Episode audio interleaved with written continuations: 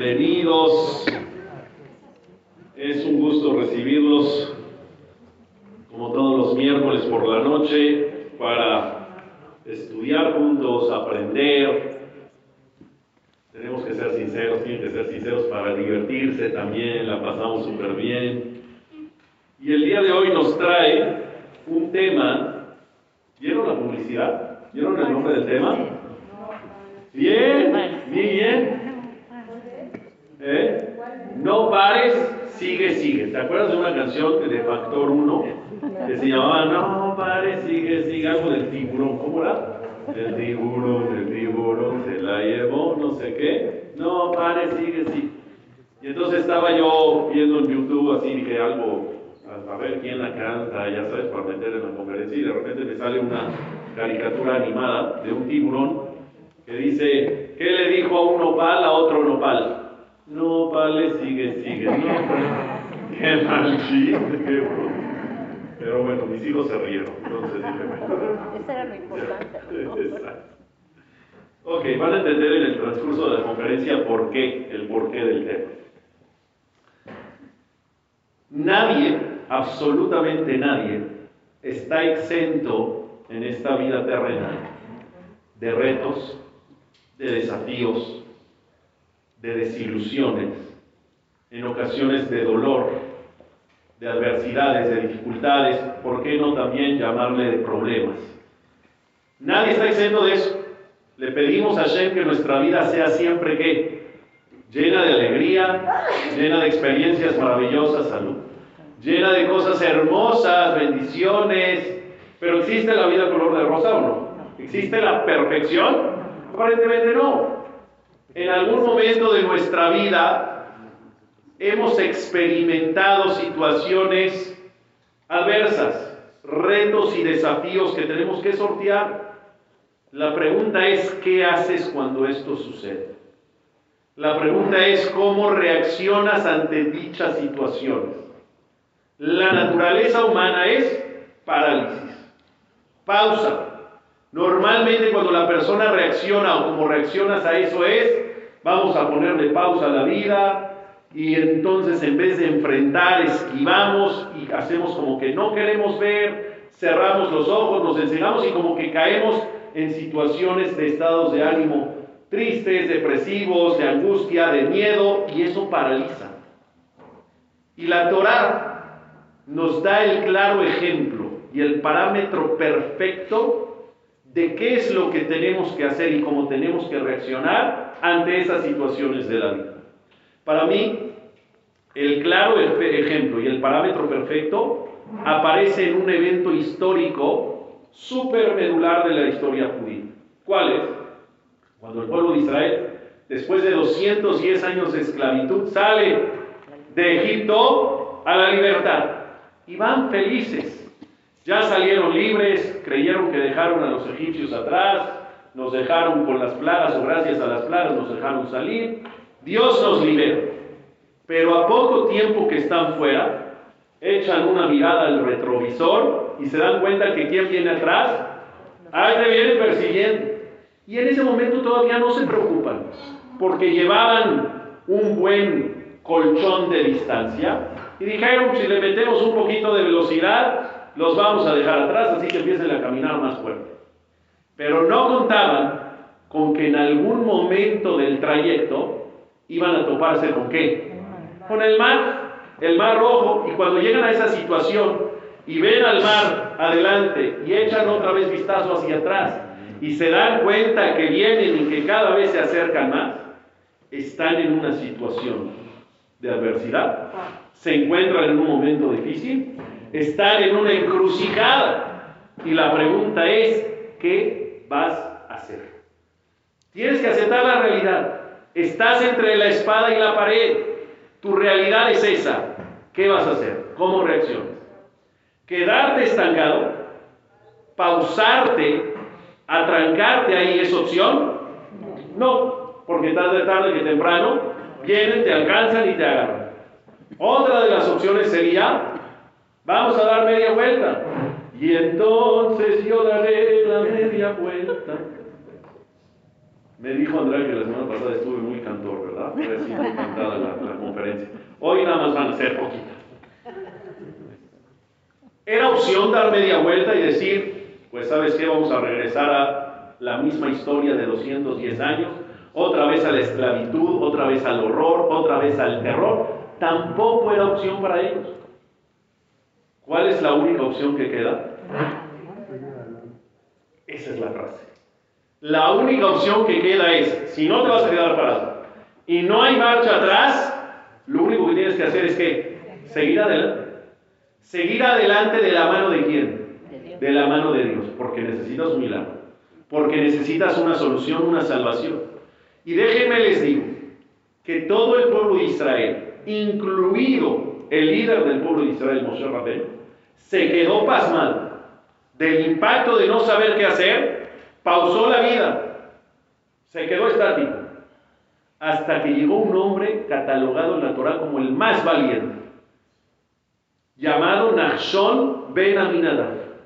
Y él dijo, cuando la persona está en una situación adversa, si estás en un problema, si estás en una encrucijada, lo mejor es, vámonos derecho. Voy derecho y no me quito.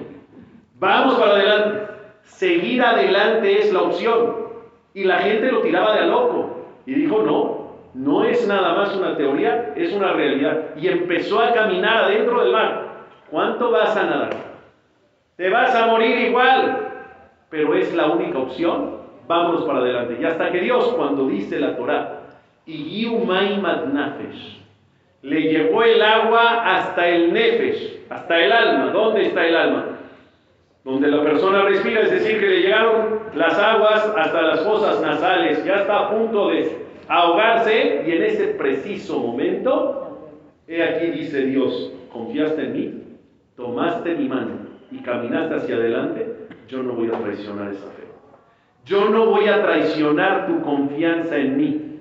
Y si tengo que hacer un milagro de carácter majestuoso, sobrenatural, lo voy a hacer. Abrió el mar, cruzaron y sabemos el, desenlace de la historia. El mensaje de este evento está muy claro. En la vida siempre tienes que ir a dónde? Para adelante. No hay marcha atrás. No te quedes estancado, porque el que se estanca se cae. ¿Hacia dónde tienes que caminar? Hacia adelante, déjenme les cuento que yo, Baruch Hashem, soy un papá que procuro hacer para mis hijos todo lo que puedo hacer y prefiero no contratar a nadie que haga lo que yo puedo hacer. Entonces, por ejemplo, ¿quién preparó a tus hijos para el bar? ¿Qué le voy a contratar a un moreno si yo soy el mejor, papá? Entonces lo hago yo, les enseño yo. ¿Y quién los va a enseñar a montar en bici? No, pues le contrato a un maestro en el Depor. ¿Qué maestro en el Depor, hijo?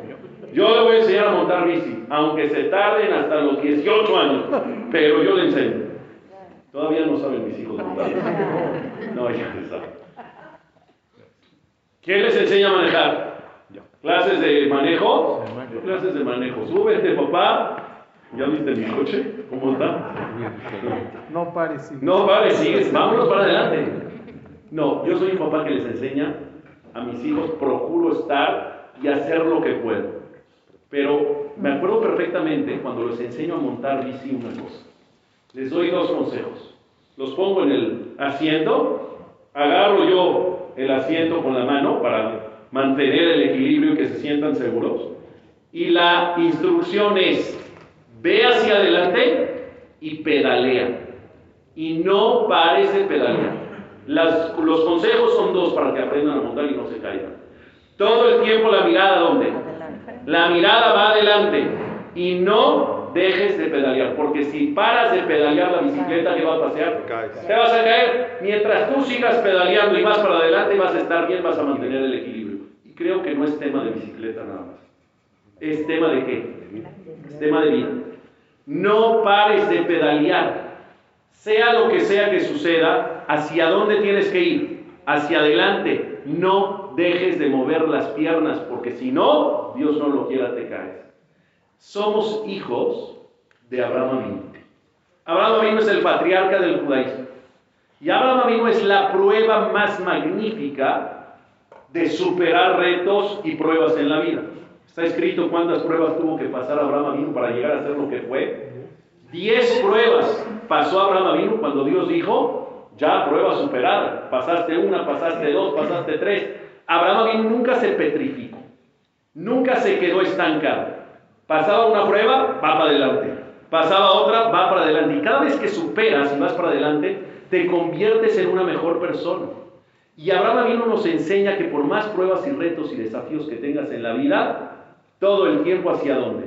Hacia adelante. Pero, aquí empieza la conferencia. Normalmente, lo que nos hace ir hacia adelante, perdón, lo que nos evita ir hacia adelante es una palabra que se llama pretextos. Pretextos por miedo, pretextos sobre todo en su mayor porcentaje, escúchenme bien, por flojera. Y Abraham nos dice el secreto de cómo la persona puede salir adelante en la vida a pesar de los pesares. Hay una historia con él conocida por todos, pero no hemos llegado a la profundidad. A ver, les platico. ¿Se acuerdan que Abraham vino a edad muy avanzada? Se hizo el Brit Milá, sin anestesia. Shema Israel. Yo no quiero ni pensar en eso. Se hizo el Brit Milá. Ya me imagino lo adolorido que fue y ya me imagino lo adolorido que quedó, porque si los niños dicen que sanan en tres días, y porque los niños sanan todo, entre cuando un niño le da infección de garganta, cuando un niño se raspa el, este, el, hombro, lo que sea, ¿en cuánto tiempo se cura? Lo que tú curas en 10 días, el niño en una toma de antibiótico ya está feliz brincando por todos lados. Es un gesed que hizo Hashem, de verdad. Una de las bondades que hace Dios es que los niños curan en instantes. Los adultos tardan más en curar las enfermedades, los padecimientos, pero los niños rapidísimo se curan. ¿Verdad o no? Rapidísimo. Imagínate, Abraham vino a la edad anciana que tenía a hacerse el Brit La recuperación era como la de un bebé de ocho días. Seguro Al tercer día de haberse hecho el Brit Mila, Dios lo va a visitar hace la mitzvah de Bikur Jolim y le dice, aquí estoy, ¿cómo te sientes? ¿Qué te puedo ayudar? ¿Te traigo un agua de Jamaica? Porque siempre toman agua de Jamaica los enfermos. Y Hashem, conociendo a Abraham dice la Torah, saca el sol de su estuche. Saca el sol de su estuche. ¿Qué quiere decir saca el sol de su estuche? que el calor más grande que tú has experimentado en esta vida, ¿cuántos grados pudo haber sido? ¿Cuál ha sido el calor más grande que has experimentado en tu vida? ¿40 grados? 42 grados, 45. Israel en verano, ¿no? 48 en la Huasteca Potosina en julio y agosto. Cosas así. Es lo más cañón que has experimentado, ¿no? Déjame decirte que ese nivel de calor, el sol está en su estuche. El sol está en su estuche. Saca el sol de su estuche. Shema Israel, ya no quiero ni pensar lo que es ese calor. Dios sacó al sol de su estuche. ¿Para qué? Para que Abraham Avinu no salga de su casa. Para que no se pare. Para que no vaya a ningún lugar. Porque lo conocía que Abraham Avinu le pica. ¿Le pica por qué?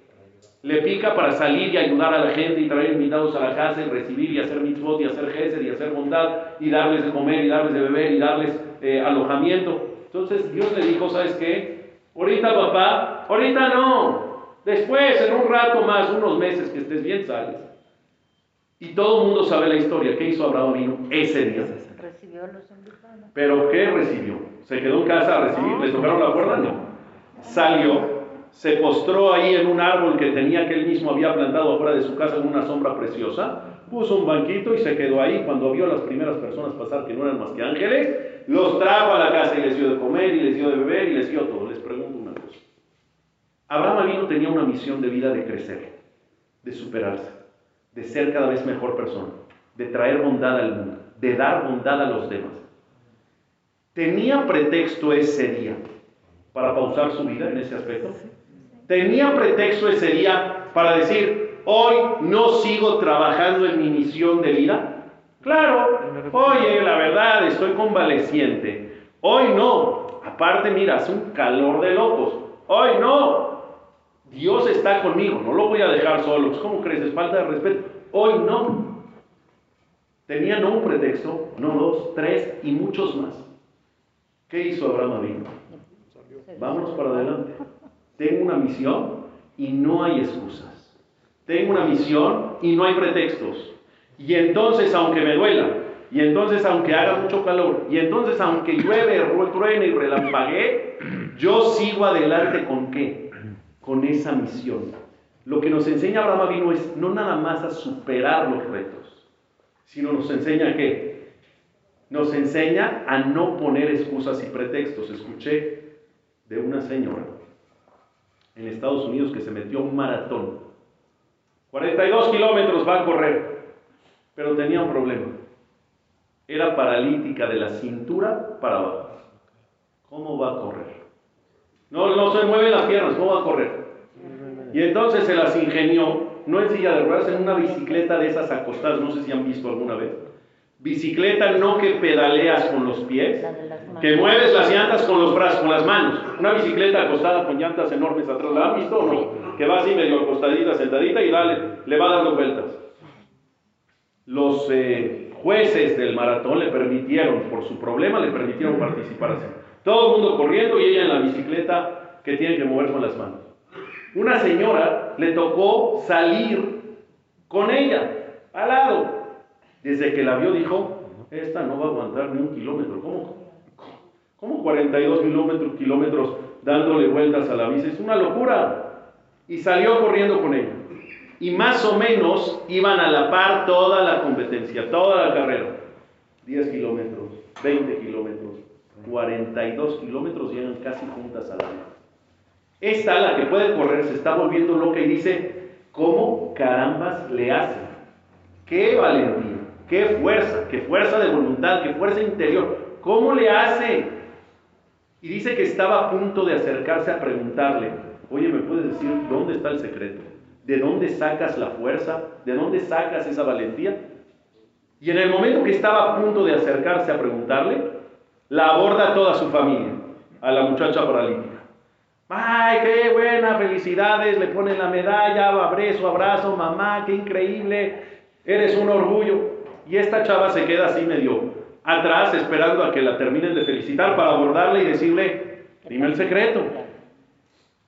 Hasta que en un momento, uno de los hijos de la chava, de la señora esta paralítica, le dice, mamá, ponte la sudadera, no te vayas a enfriar, estás sudando, hay airecito, ponte la sudadera, pum, la saca de su maleta y le pone su sudadera. Una sudadera, color azul cielo, con una leyenda en la parte del frente, con, no brillantes, ¿cómo se llaman estos que se hacen? Con lentejuelas, gracias. Con lentejuelas de color azul brillante. Y esa leyenda tenía dos palabras. Y decía, sin excusas sin excusas. Y en el momento que esta chava que corrió toda la carrera al lado de ella, vio la leyenda de la sudadera que dijo, ya no necesito preguntarle nada. Ya no necesito preguntar cómo le hace. ¿Sabes cómo le hace? No hay excusas. Dile a una señora que no puede mover los pies. Corre un maratón. ¿Tiene pretexto? ¿Tiene pretexto para decir no? Oye, no puedo correr un maratón porque no tengo porque no se mueven mis pies. Y entonces muchas veces los pretextos te pueden paralizar y te pueden frenar hacia el camino de tus objetivos y que no vayas hacia adelante. Sin embargo, podemos aprender y entender que aún los argumentos válidos se pueden llegar a considerar pretextos. Y si no pones pretextos, es lo que la persona puede agarrar como camino para seguir adelante en la vida. Les voy a poner un ejemplo clarísimo de la Torah. Cuando se construyó, se quería construir el Mishkan, Hashem dio un listado de todas las cosas que podías traer como donativo para la construcción del Mishkan. Todo el listado. ¿Qué quieres traer? Cada quien lo que quiera. Y lo puso de mayor a menor. ¿Quieres traer oro? Llégale oro. Plata, si no quieres oro y tienes plata, trae plata. Si no, ¿cuál es el tercero? Cobre. Si no tienes ni oro, ni plata, ni cobre, o no quieres dar eso, trae lana. No quieres lana, no lana de lana. Trae lana de, de material, ¿sí? No quieres lana, lino. No quieres lino, piel. No quieres piel, trae aceite para el candelabro. No tienes ni para aceite, trae especias para el aceite. ¿Por qué se necesitaba especias para el aceite? Porque habían dos tipos de aceite en el Mishkan. Uno para prender la menora y el otro que se guardaba en un tarrito para el ungimiento de los reyes de Israel. Se les ungía cada tanto, se hacía una ceremonia de ungimiento a los reyes de Israel y ese aceite que le ungían, que le untaban, tenía que oler súper sabroso, como a un, como a un ferragamo. ¿Sí o no? Es que cuando fuimos a Miami, ¿sí les conté que fui a Miami o no? ¿Conté o no? Sí, les conté. Cuando fuimos a Miami, eh, cuando estábamos entrando a, dar la conferencia, una de las conferencias que diera en un residencial, así en un conjunto de casas, y entonces abro la ventana para que la poli me deje entrar. Abro la ventana y está la poli al lado de mí. Me dice, ¿a dónde va? Le digo, no sé qué, casa número tal, calle número tal, yo qué sé. Y de repente se queda así y dice, ¿cómo dijo? Dice, qué bruto, está saliendo un olor de este coche que me siento en el paraíso. ¿Qué olor? Más. Y empezaba así, pero era una cosa, y yo decía, Ferragamo, papá. Ferragamo, ahí me puse Ferragamo ese día y decía, híjole, ¿cómo? A partir de ahí, todos los días me pongo Ferragamo, ya me está acabando. ¿Cómo? Estaba vuelta loca la poli y me dice, ¿qué olor es ese que está saliendo de su coche? No.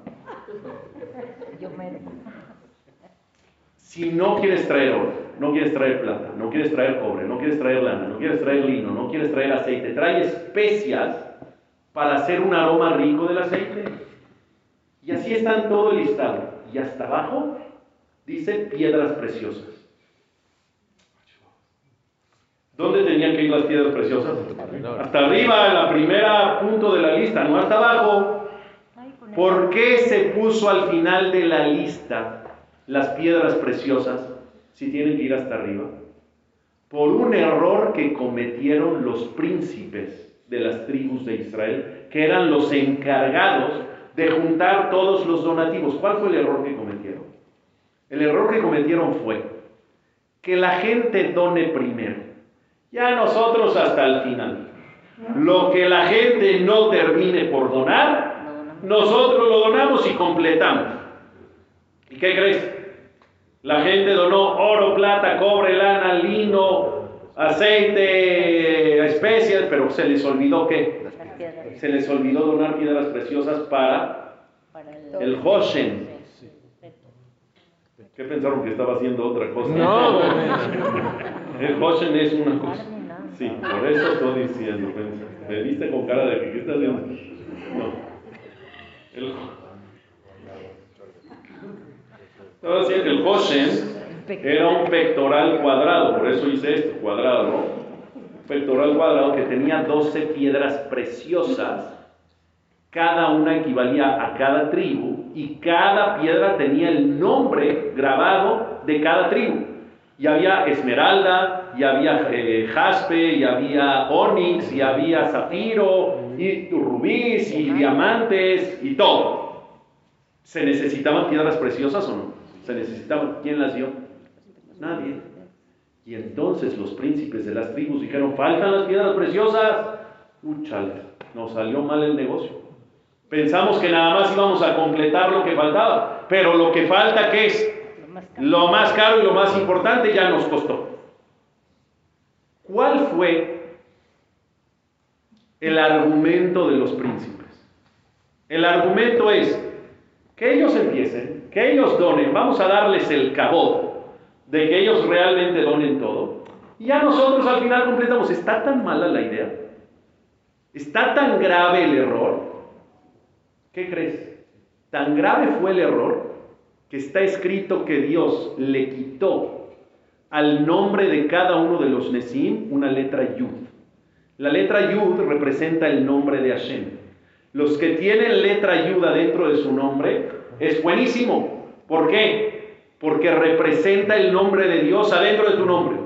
Y Dios en la Torah, el nombre de los príncipes que hizo, venga para acá la letra Yu. Ya tu nombre está sin Yu. Quiere decir que el error, si la consecuencia es tan grave, quiere decir que el error es qué? Gravísimo. Gravísimo. Te están quitando el nombre de Dios de tu nombre. Justo el sábado me dijo una persona, me dice, Jajam, ¿qué cree? Le pusimos a mi nieto, aparte me encantó, le pusimos a mi nieto. ¿Tú qué? ¿Quién le puso? El hijo. Bueno, le pusieron a mi nieto Rafael, pero le dicen Rafa. Dije, ah. Rafa, él, él es el nombre de Dios. Y tú le dices Rafa, ¿qué le estás quitando al nombre? Le estás quitando la parte más bonita del nombre de tu nieto al nombre de tu nieto. Le estás quitando el nombre de Dios al nombre de tu nieto. Ya si le vas a hacer un diminutivo, dile él. O dile el Rafa. No, si no quiero Rafael. Dile el Rafa, como le dicen a el Brian. El Brian, el Rafa. Hay una señora que me contó una alumna que se llama Celi. Y una vez tuvo tuvo una rachita como de situaciones fuertes y de así como que ya estaba muy abrumada. Y fue con un jajam a que le dé una verajá para que cambie la energía, para que cambie ya, se revierta el momento. Y el jajam le dijo, ¿cómo te llamas? Dijo, me llamo Celi. Dice, Celi, no te vayas a ir, no te llamas Celi. Te llamas Celia. ¿Qué es Celia? Celi, le quitas el nombre de Hashem. Celia ya al final es el nombre de Hashem. Todos los que tienen ya en su nombre tienen el nombre de Dios. Todos los que tienen Él en su nombre tienen el nombre de Dios. Entonces, si ya te llamas Celia y te dicen Celi, no, hija, que te digan Celia, Talia. Que no te digan Tal Talia, no Talia. Talia es otra cosa. Talia, rocío de Hashem, bendición de Hashem. Le dices Tali, nada más rocío. Pues no, hay algunos que por más que queramos nombre de Hashem en nuestros nombres, nada más no va, ni modo que me digan Raúl ya.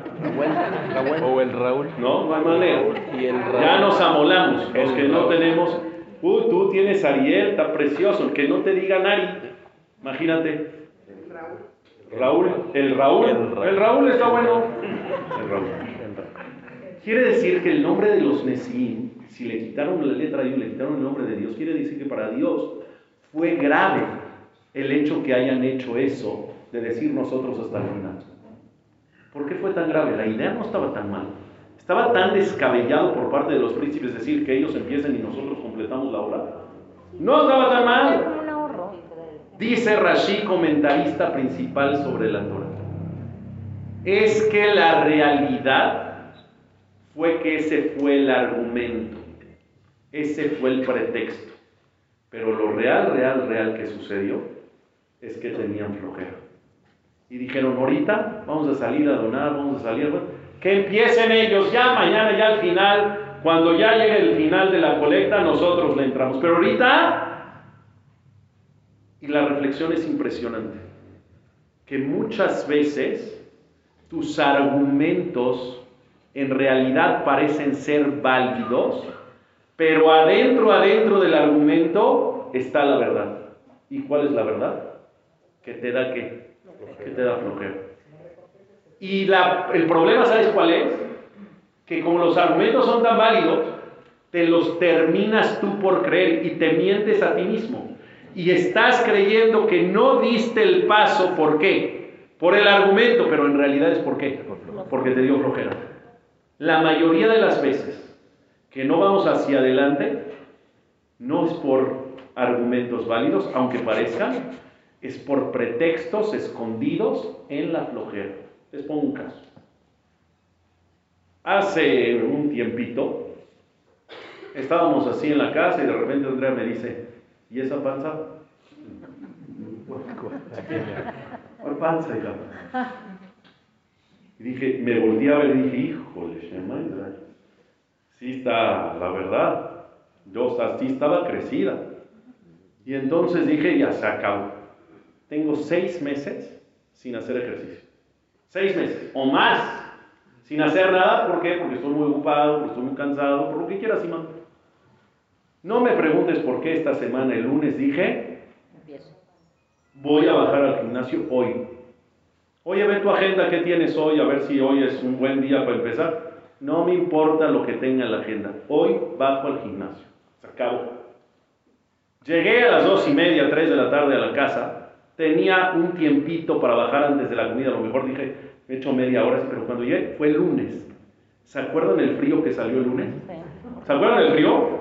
Y yo dije, híjole, ahorita ponerme short, ahorita, ahorita bajar a hacer ejercicio con el frío, no, pero me dije a mí mismo, dije, ¿sabes qué? Hace frío, me voy a poner shorts, me puedo enfriar.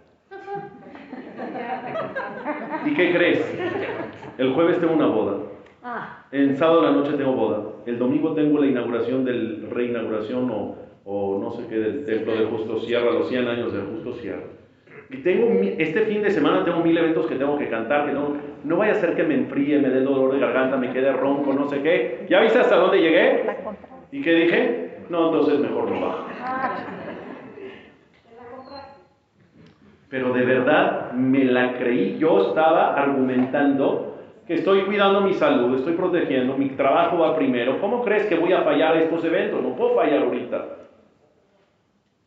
Y ya aquí entre nos ya aquí entrenos. La verdad, la verdad. Sí hacía frío.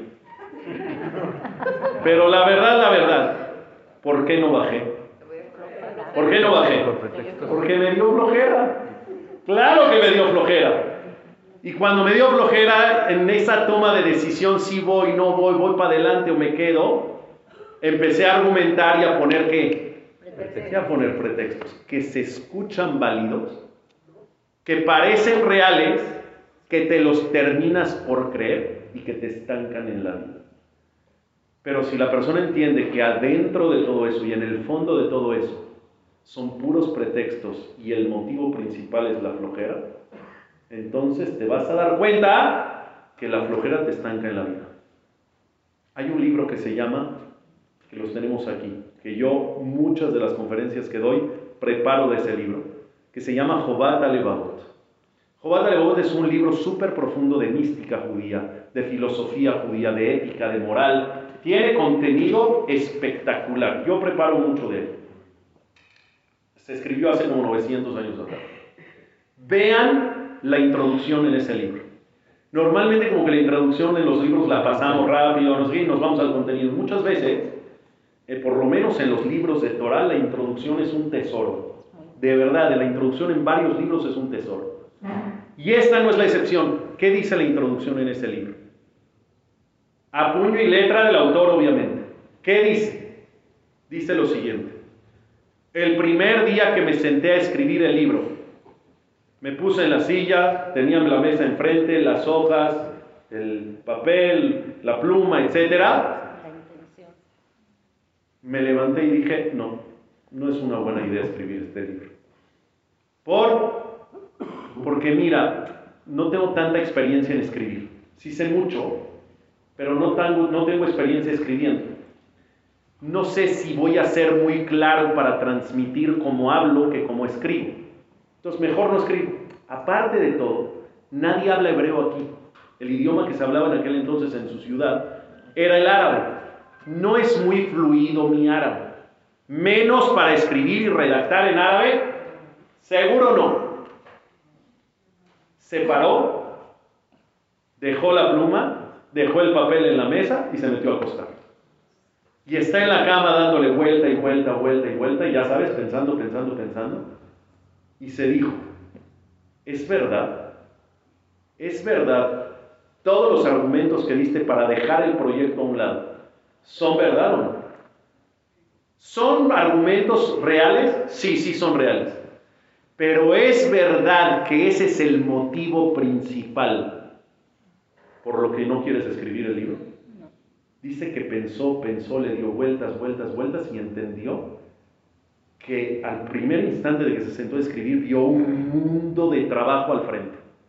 Vio un mundo de esfuerzo, de sacrificio, de trabajo. ¿Cómo? ¿Sabes qué es escribir un libro? Hay gente que dice que escribir un libro es como parir un hijo, de verdad. Es de verdad y por eso los que los que sacan libros dicen, ay, este es mi hijito 1, mi hijito 2, etc. Porque de verdad es un trabajo de muchísimo tiempo y de muchísima dedicación, mucho esfuerzo, mucho sacrificio. Y él llegó solito en la noche pensando a la conclusión que todos los argumentos que dio son válidos y son reales, pero que el motivo principal por el cual se paró de la mesa y no siguió adelante fue por qué. Fue porque le dio flojera. Porque le dio flojera y le dio miedo enfrentar ese abismal trabajo que tenía enfrente. Y dice el Jobata León que en ese momento no se durmió. Dice, no me metí a dormir. En ese momento me volví a parar de la cama y puse la primera palabra del libro. La primera. Escribió la primera palabra, se fue a acostar a dormir y al otro día empezó a escribir el libro. Y hoy, después de casi mil años, ese libro sigue siendo un tesoro para el judaísmo alrededor del mundo alrededor del mundo, si el Jobata Levavot ve que yo preparo clases para cientos de personas con ese libro, ¿estará orgulloso o no estará orgulloso? Imagínate si no lo hubiera hecho. Imagínate lo que se hubiera perdido para el mundo si por pretextos, si por excusas, no hubiera hecho eso.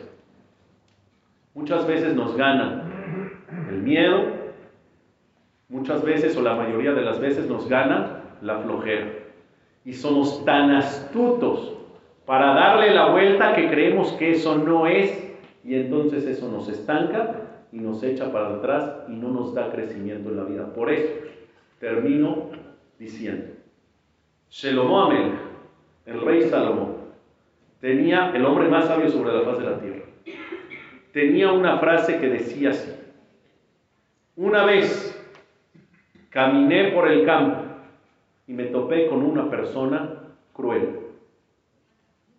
Seguí y entré a un viñedo y me topé con una persona floja. Dice Shelomo Amelech que sepas que la persona del campo y la persona del viñedo es la misma. Es decir, que la reflexión que quiere transmitir el rey Salomón es, la persona cruel es la persona floja. Una persona que tiene flojera de vivir, flojera de crecer, flojera de aspirar, de superarse, de ambicionar, de lograr sus objetivos, flojera de qué? De seguir adelante, de darle con todo, es una persona cruel. ¿Es verdad? Es verdad que una persona floja es una persona cruel. ¿Por qué? Una persona cruel refleja una persona de mal corazón. Una persona cruel refleja y expresa maldad. ¿Que los flojos son malos? ¿Que los flojos son crueles? ¿Qué maldad, Jacito? Puede ser un pan de Dios. Nada más es flojo como él mismo. ¿Existe eso o no? ¿Por qué dice el rey Salomón que todo flojo es cruel? ¿Sabes por qué? Porque tienes razón. Puede ser que no seas cruel con los demás, pero eres cruel contigo mismo.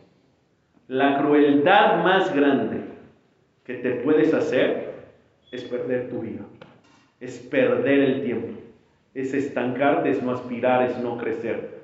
Cuando la persona dice, ay, a ver, ¿cómo voy a matar el tiempo? Matar el tiempo, estás matando lo más preciado que existe. ¿Cómo vas a matar el tiempo? Cada segundo es qué? Cada segundo es vida. Milésimas de segundo hacen diferencia o no. Pregúntale a una persona que llegó en segundo lugar en la carrera de 100 metros planos en las Olimpiadas. ¿Cuánto vale medio segundo para él? De ser recordado como el campeón olímpico con la medalla de oro, de ser recordado como el segundo lugar, que el segundo lugar nadie lo recuerda más que a los 49ers, a eso sí los recordamos. Ellos sí. Pero todos los demás ni quien se acuerde del segundo, ni quien se acuerde. ¿Cuánto vale medio segundo para ellos? Es toda la diferencia, dice el rey Salomón. No pierdas, no pierdas el tiempo, no pierdas tu vida, no seas flojo, dale con todo para adelante, esfuérzate, sacrificio, lucha, entrega, ve para adelante. A veces no fluye tan fácil. Hay retos, hay desafíos y hay que qué? Hay que mirar adelante y no dejar de pedalear. Eso te hace una persona activa y eso te va a llevar a cumplir tus objetivos. Si eres flojo, eres cruel contigo mismo. No pares. Sigue, sigue. sigue. Buenas noches. Hasta aquí,